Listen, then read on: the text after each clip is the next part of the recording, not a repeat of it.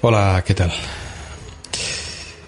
No recuerdo exactamente el primer podcast que he escuchado en mi vida. Em, el por qué estaba tratando de hacer memoria tiene un motivo muy, muy concreto. Y es que, mm, como os decía, me viene a la mente muy, de forma muy vaga, eh, títulos tales como no tengo iPhone o tacito.com o algo por el estilo. Que sí estuvieron en su día en mis eh, podcatchers o en los programas que en su día existieran que ya ni recuerdo la verdad como escuchaba podcast por aquel entonces. Estamos hablando mm, posiblemente hasta Milcar estuviera por ahí eh, con su primer Milcar podcast eh, no recuerdo exactamente. Eh, mm, estamos remontándonos a años 2008, 2009, poco más o menos, que es incluso la fecha eh, o el año, más concretamente, en el cual yo llegué a publicar, eh, grabado además a pelo, a través de una BlackBerry Curve 8310 y un iPhone 3GS, mi, mi primer iPhone por aquel entonces. Eh, eh, las píldoras del doctor Camus. Eh, mi primera incursión en solitario en el podcast, a pesar de que, bueno, eh, pues ya teníamos cierta, y digo teníamos, porque éramos un grupo de personas las que colaboramos en Palmaniac y en Movimaniac por aquel entonces, y hacíamos aquellos podcast informativos en los cuales, bueno, nos lo pasábamos, teníamos momentos en los cuales, eh, bueno, teníamos que parar de grabar. Como suele pasar habitualmente en muchas ocasiones eh, cuando la gente se junta y, graba eh, episodios de cualquier índole y son cuatro amigos con ganas de, hacer las cosas porque quieren y de pasar un buen rato también. A lo largo de todos esos años eh, también mm, bueno ha habido altos y bajos, es decir, ha habido épocas de sequía en las cuales pues uno no escucha podcast de, ningún tipo y con el tiempo pues a través del boca a boca o de las eh, recomendaciones en redes sociales o incluso por un recomendado eh, que aparezca en un momento dado mm, en un programa, en un podcatcher en el que entras por mera curiosidad, pues comienza nuevamente la afición por escuchar eh, programas que se salgan un poco de lo rutinario. Y digo rutinario, mm, pues programas eh, de radio al uso, eh, cuya creo que vamos a llamarlo estructura, o, o, sí, podríamos llamarlo así, en este país no ha variado en exceso en los últimos 10, 20, 30 años, quizás más. Em, y aparte, bueno, pues eh, las temáticas, el hecho de que en un momento dado se trate de algún tipo de temática desenfadada para pasar el rato o un momento divertido, em, el hecho de algo que te enseñe o que te aporte dentro de algún tema que te resulte interesante o incluso pues que tenga relación alguna eh, con el ámbito profesional de cada uno y que aporte cierto grado de, información que pueda ser de utilidad. Hay de todo. Como en botica, que diría. Pero eh, del mismo modo, eh, pues a nivel de podcatchers o a nivel de dispositivos he pasado por muchísimos. Yo recuerdo que mm, uno de los eh, reproductores que fundí por aquel entonces. Fue eh, pues eh, recuerdo que fue más o menos allá por el 2006 2007 2007 en un Black Friday me hice con un Apple Touch de segunda generación. Un dispositivo que además mm, me duró muchísimos años, incluso al que mis hijas llegaron a sacarle bastante partido para su entretenimiento eh, para entretenimiento puro y entretenimiento temprano. Estamos hablando de que mi hija eh, pequeña nacería más o menos por, por esa época, 2007, y, y, la verdad que le pegaba unos toques a la pantalla bastante, bastante curiosos. Hasta que mi hija, he dicho mi hija pequeña, no mi hija mayor, y mi hija pequeña, que nacería en el 2011, pues eh, ya crecidita ella y con los dientes eh, eh, a punto de salir eh, en una de esas pues la tomó con el conector de 30 pines del iPod Touch y una pantalla que se veía plenamente llena de babas por la, por la parte del fondo y que fue algo totalmente irrecuperable ya para el funcionamiento. Me duró bastante y, y recuerdo que me sirvió para escuchar muchísimos podcasts eh, por aquel entonces, en aquella época. Y una época en la que evidentemente pues uno tira del, del programa nativo que existía en aquel sistema, en aquel iOS eh, primitivo eh, para escuchar esos podcasts. Y seguramente que habría más programas. Y, si bien actualmente mmm, el número de programas eh, que escucho eh, se ha visto reducido notablemente, pues de las 200 y pico, casi 200 y, y poco, vamos a decirlo así. Eh, suscripciones que tenían Overcast eh, las he reducido a exactamente 50 no por una cuestión de buscar un número redondo ni mucho menos sino porque lo que realmente me interesaba de todo ello y con lo que podría llegar a seguir un ritmo de escucha eh, al día para tener los podcasts al día los he dejado ahí eh, una serie de, de, títulos que algunos de ellos incluso ya llegué a comentar en podcast en episodios anteriores de este mismo podcast.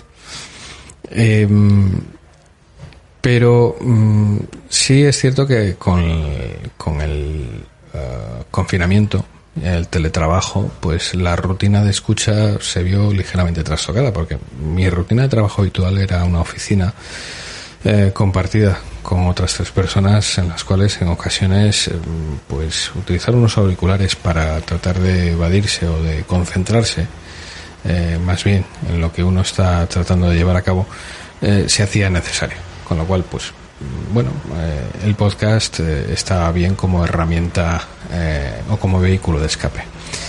Y claro, eran horas y horas de escucha, con alguna que otra interrupción, pero que se podía extender y evidentemente pues daba tiempo a llevar muchas cosas al día. Pero llegado el confinamiento, estás en casa, las cosas mmm, van eh, con cierto relax, eh, porque si hay algo que se evita no estando en la oficina son determinado tipo de interrupciones, aunque el WhatsApp haga eh, vibrar el teléfono de cuando en cuando o algún teléfono o algún, perdón, eh, correo electrónico mmm, acabe desembocando en una llamada a un cliente o a un compañero de oficina que también esté teletrabajando, eh, el ritmo de escucha es diferente. Incluso, pues, eh, ya el trabajo se puede combinar con otras actividades o incluso eh, estando en casa o saliendo de esa eh,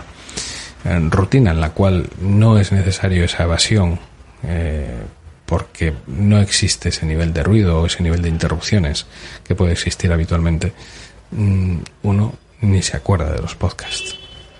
Y estos empiezan a acumularse y sí es cierto que, bueno, pues eh, durante las vacaciones he ido escuchando de cuando en cuando, sobre todo por las mañanas, preparando desayunos, eh, he estado tratando de seguir al día algunos de los que me parecían más interesantes o incluso que cuyo título ya de por sí hacía presagiar que el episodio podía interesarme más o menos.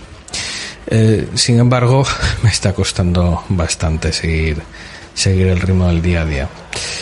Eh, también eh, esta situación ha provocado una migración que yo creía imposible hasta, hasta el momento. Recuerdo que cuando, eh, con la llegada de la última versión de iOS 13, estamos, sí, joder, como tengo yo la cabeza hoy, y WatchOS 6, eh, traté de migrar mis suscripciones de alguna forma desde Overcast, que era mi podcatcher habitual, eh, y digo era, por lo que vais a escuchar a continuación, aun a pesar de que lo llevaba eh, utilizando durante muchísimos años, eh, a migrar desde de Overcast hacia Apple Podcast. lo intenté en su momento y la verdad que mm, me encontré una aplicación mm, que si bien la interfaz había sido ligeramente mejorada, su funcionamiento era cuando menos un tanto mm, eh, absurdo en muchas ocasiones. Bueno, partiendo ya del hecho de que cuando eh, escuchas un episodio tarda 24 horas en eliminarse del, dispositivo, cosa que mm, jamás eh, entenderé. He tratado de utilizar otros eh, podcatchers aparte de Apple Podcast y Overcast. He pasado por utilizar Castro, he pasado por... He tratado de utilizar Pocket Casts. Y es precisamente este el elemento mm, que me ha hecho eh, retomar, no retomar, sino tratar de rememorar eh, cuál había sido el primer podcast que había escuchado eh, en mi vida. Y la verdad que no, no lo recuerdo. Eh, en una pequeña conversación que tuvo lugar a lo largo de esta mañana con un eh, colega, vamos a decirlo así, en Twitter, Mike Willen, si no recuerdo mal, es el usuario. Estábamos, estuvimos comentando, pues, diferencias, no diferencias, sino, vamos a decir que gustos o propósitos eh, del motivos más bien, sí, vale, motivos eh, de por qué utilizamos determinados podcatchers. Y si bien yo siempre he oído y mm, puedo corroborar con conocimiento de causa que el motor de audio de Overcast eh, programado por Marco Arment es posiblemente y sin duda alguna el mejor eh, que hay a nivel de reproductores de, podcast, al menos en lo que a ellos concierne, eh, muchos mm, se decantan por otro tipo de por otro tipo de, programas, bien por la interfaz, porque no es de su gusto, y sí es cierto que Overcast es bastante básico y posiblemente sea eso lo que hace que su curva de aprendizaje y uso sea tan poco acentuada y que uno se habitúe eh, a ese podcatcher enseguida.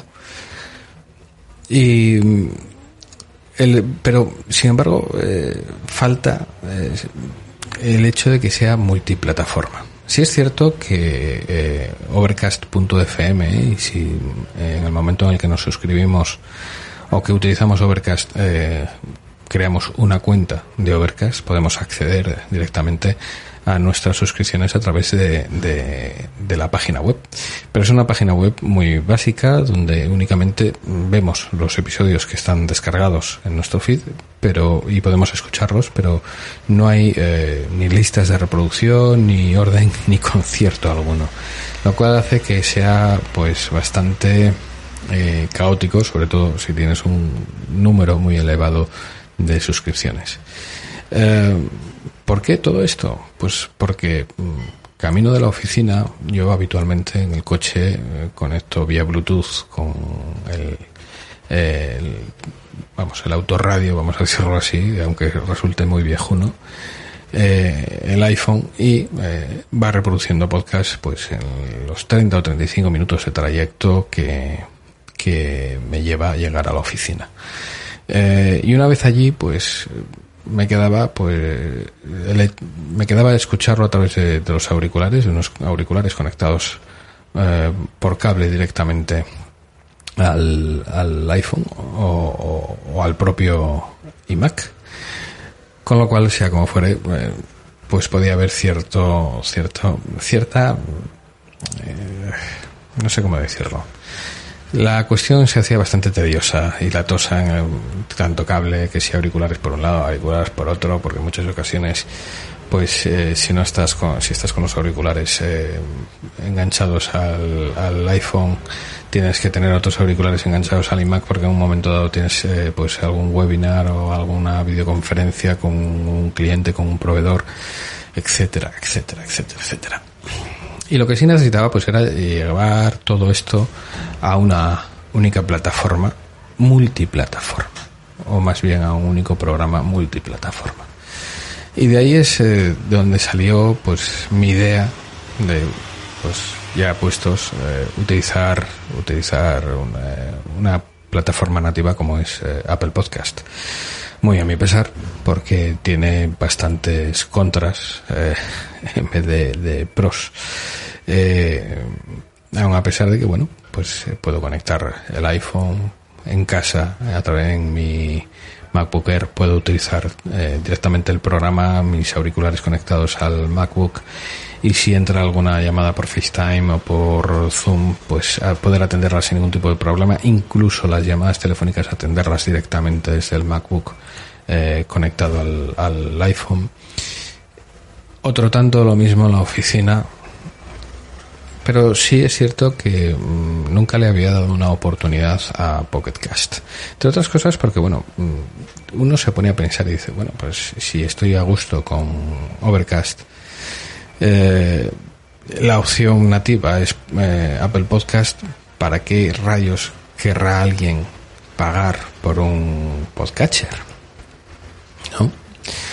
Y eso es lo que les ocurrió a muchos que en su día pagaron por la aplicación de Pocket Cast, tanto en la versión para escritorio, si no recuerdo mal, eh, como eh, el propio programa, que luego pasaría a ser gratuito con la opción de suscripción.